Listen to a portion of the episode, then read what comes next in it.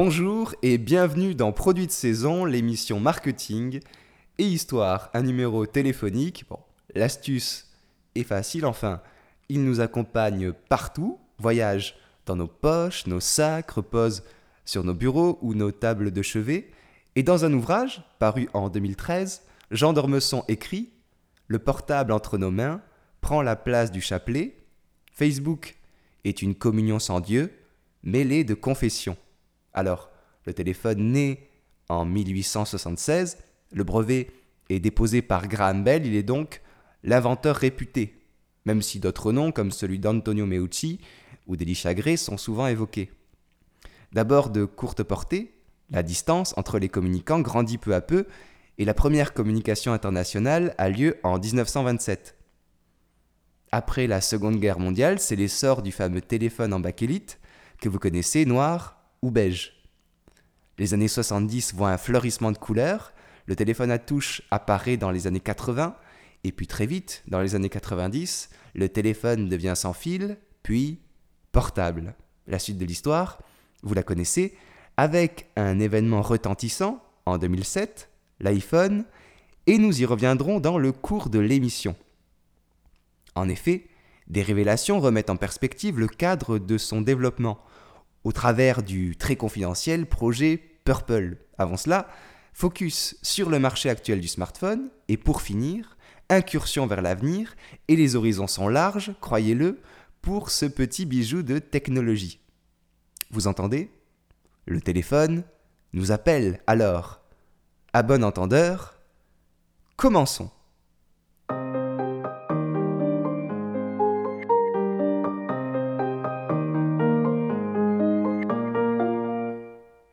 Nous avons un point commun, nous faisons partie des 5 milliards de personnes à utiliser un téléphone mobile dans le monde. Et là, il faut distinguer le téléphone, le mobile et le smartphone qui apparaît à la fin des années 90 et connaît son essor avec l'iPhone en 2007.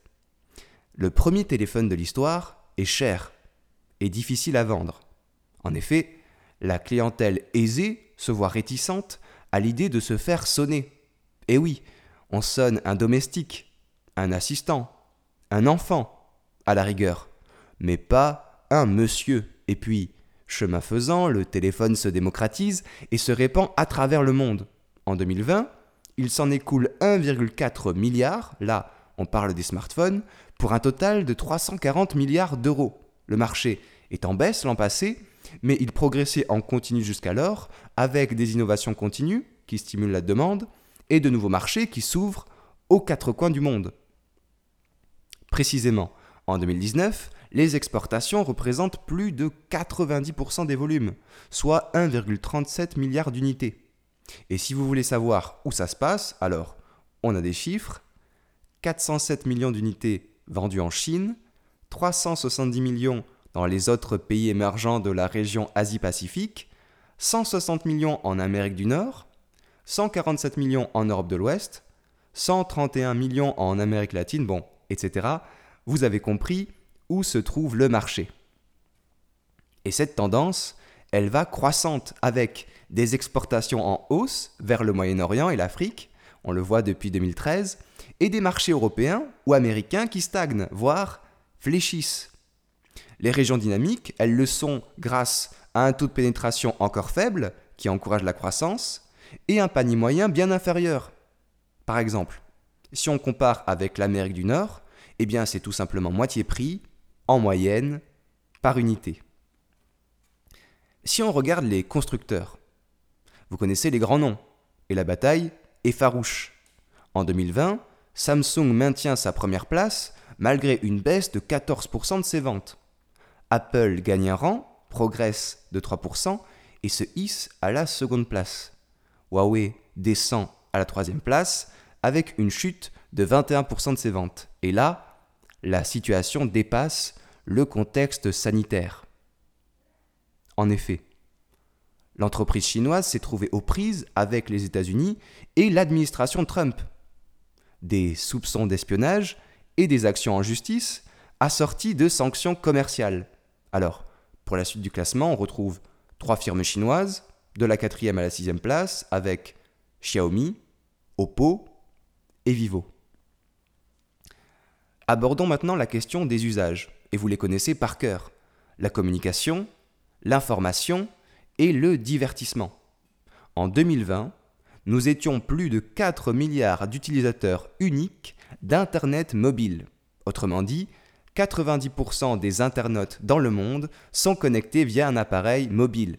Et si on prend la masse totale, tout support, du trafic Internet, le mobile représente 55%, avec des chiffres qui progressent au motif, on peut le penser, de la baisse des coûts et du déploiement des infrastructures. Avec cela, ou plutôt en sus, on a un marché subsidiaire, les applications Android et Apple. En 2020, dans le monde, 85 milliards d'euros de chiffre d'affaires et 142 millions de téléchargements. Alors, c'est beaucoup, et ça progresse sous le coup de la pandémie, avec un taux d'engagement fort sur les réseaux sociaux, la messagerie et les plateformes de partage de photos et de vidéos. Facebook est leader pour les réseaux sociaux et WhatsApp pour la messagerie mobile. Enfin, il nous faut évoquer la data, les fameux gigaoctets d'Internet mobile disponibles dans nos forfaits. Leur consommation croît chaque année, et cela par deux chiffres. Et cela soulève des questions en termes énergétiques. On voit arriver la 5G, dont les avancées techniques promettent des économies, mais dont les vitesses de transfert supérieures risquent d'augmenter le trafic, balayant les gains évoqués à l'instant. C'est ce qu'on appelle un effet rebond dans les milieux autorisés. On va éviter le débat, mais le sujet est sur la table. Or, nous, nous la quittons, la table, pour basculer vers la seconde partie de l'émission, le mystérieux projet Purple. On va en savoir plus sur la jeunesse de l'iPhone, alors on garde le fil et on se retrouve tout de suite.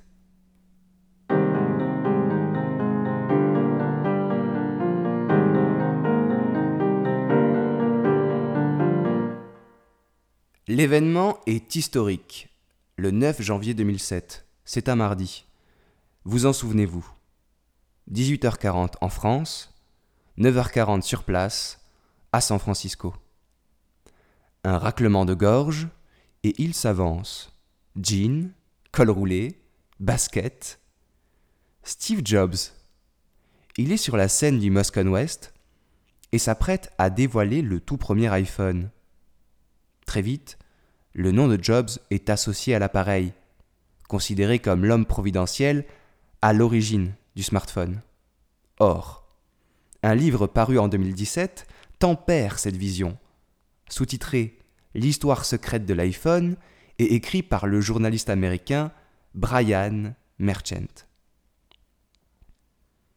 Il se base sur des entretiens avec des ingénieurs, des développeurs et autres parties prenantes du projet. Un projet nommé Purple, violet en anglais, et c'est son fil que nous allons remonter. Alors, Steve Jobs, vous connaissez son histoire. Cofondateur d'Apple, évincé, puis de nouveau PDG à partir de 1997. En 2003, on lui diagnostique un cancer du pancréas et à cette époque, disons-le, Apple fait son beurre. En effet, l'entreprise domine le marché de la musique numérique avec son iPod. Et en bon capitaine de vaisseau, Steve sent le vent de la concurrence se lever. Les premiers téléphones capables de lire le MP3 arrivent sur le marché. Il va alors nouer un partenariat avec Motorola pour sortir le Rocker, R-O-K-R, un téléphone équipé de série d'iTunes mobile. Lors de la présentation, en 2005, Jobs apparaît timoré. En coulisses, il désapprouve le téléphone et sur scène, il le tient comme une chaussette sale selon le livre qui nous renseigne. Alors, quand il descend, il est furieux et gage, comme une catharsis, on va faire notre propre téléphone. Et là, il faut rembobiner la cassette. À l'époque, chez Apple, la plupart des employés pensent que les téléphones sont nazes, qu'ils sont faits pour les geeks. Les deux termes sont extraits du livre. Seulement deux ingénieurs insistent auprès de Steve pour faire un téléphone Apple. Et puis, il y a le fameux dîner vous savez, avec ce cadre de chez Microsoft que Steve déteste. Et pour cause, à chaque rencontre, il ne se mouche pas du pied envers les projets de tablettes et de stylets de sa compagnie. Et un soir, lors d'un dîner, c'est la goutte de trop. En rentrant chez lui, Steve décide de montrer, il le dit, ce qu'une tablette peut vraiment faire, suivant son idée que les stylés sont aberrants, puisque nous en possédons dix par naissance. Steve veut les meilleurs ingénieurs. Il charge Scott Forsall de faire le tour de la Silicon Valley pour les débaucher. Son argumentaire est assez cocasse. Nous commençons un nouveau projet, c'est tellement secret que je ne peux pas vous en dire plus, et vous allez travailler comme jamais. Le projet s'appelle Purple, le laboratoire est sans fenêtre, fermé par une porte en métal et seulement accessible avec des badges. Les services de nettoyage sont interdits d'accès et les équipes ont défense absolue d'en parler à leurs proches. Pour décrire l'ambiance, mieux vaut des expressions extraites du livre. Vous allez voir, elles sont parlantes. Cauchemar, surmenage, échéance impossible ou à propos de problèmes techniques, insolubles. À tel point que lorsque le projet arrive à terme, après deux ans et demi d'une ébullition intense, eh bien, on n'est pas prêt. Et quand Steve Jobs monte sur la scène du Moscone West, le 9 janvier 2007, l'appareil est rempli de bugs. Dans sa main, c'est un prototype qui fonctionne à peine. Et s'il se trompe dans l'ordre des actions, ou si la mémoire sature, le téléphone va planter. Or, vous le savez, tout se passe très bien. Steve envoie des mails, va sur Internet et lance de la musique. En toute décontraction. Le public est médusé, le charme opère et le succès commercial s'annonce. Depuis, il s'en est vendu 2 milliards, toutes générations confondues, et l'iPhone est devenu l'archétype du smartphone. Jusqu'à quand? Bonne question. Élément de réponse dans la suite de l'émission.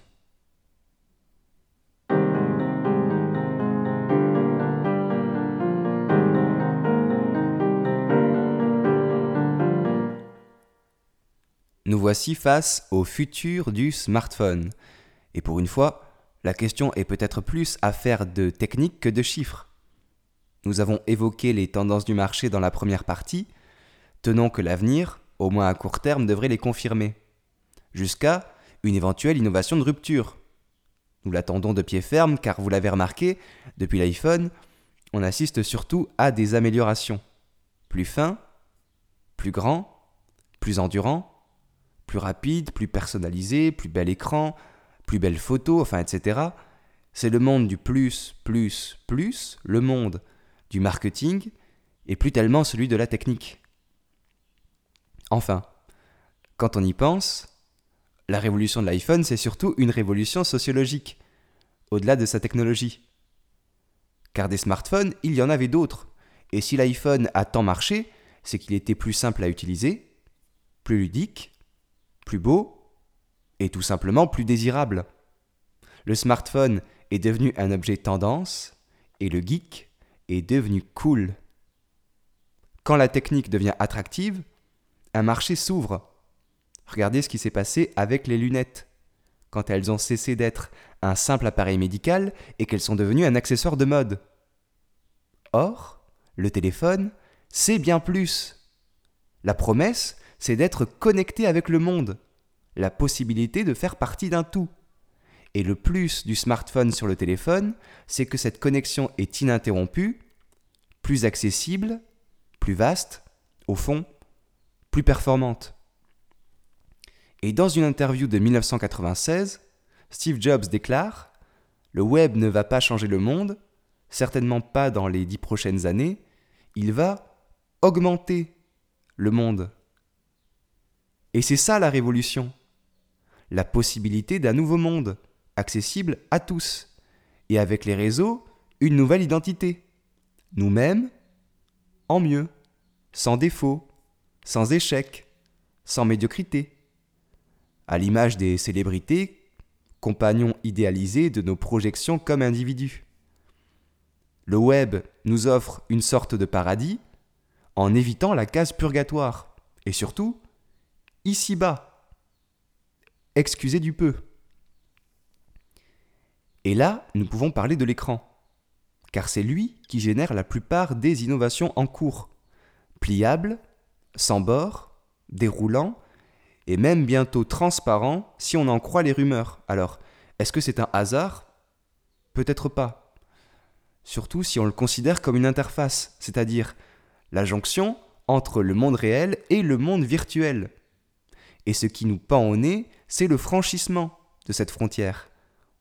On peut penser au téléphone holographique qui ferait survenir le virtuel dans l'espace réel.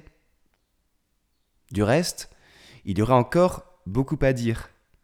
La 5G et ses débits vertigineux. La réalité virtuelle ou augmentée qui en découle. Les objets connectés qui peuvent transformer le téléphone en télécommande numérique. Avec tous les questionnements concernant la vie privée, l'autonomie et même le contrôle. Or, l'émission serait bien plus longue et nous avons un format à tenir. Alors, avant de nous quitter, avec la citation de fin, évoquons une dernière piste d'innovation pratique. C'est le téléphone sans batterie. Vous en rêviez Eh bien, c'est à l'étude. Et au fond, le principe est simple. Puiser l'énergie dans les ondes radioélectriques émises par d'autres appareils à proximité. Cela va-t-il aboutir? Les paris sont ouverts. Et la citation de fin peut être un clin d'œil à cela. Elle est de Philippe Geluc, l'auteur du chat, l'occasion de lui rendre hommage, car des statues du chat sont actuellement exposées sur les Champs-Élysées. Et c'est réjouissant. Le gag est extrait d'un calendrier, Le Tour du chat en 365 jours, paru en 2006. Le portable est-il dangereux pour la santé? Si on est gravement blessé au milieu d'une forêt déserte et que la batterie est plate Oui.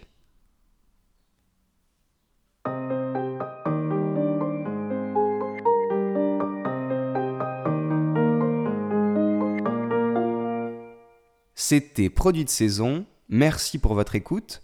La technologie est une sorte de magie, elle est par essence sûre, naturelle, et cette émission contribue humblement à ce tour de passe-passe. Si elle vous plaît, partagez-la, ça ne mange pas de pain, et ça peut faire plaisir. Quoi qu'il en soit, on se retrouve pour un prochain numéro. D'ici là, que les ondes vous soient favorables. À bientôt.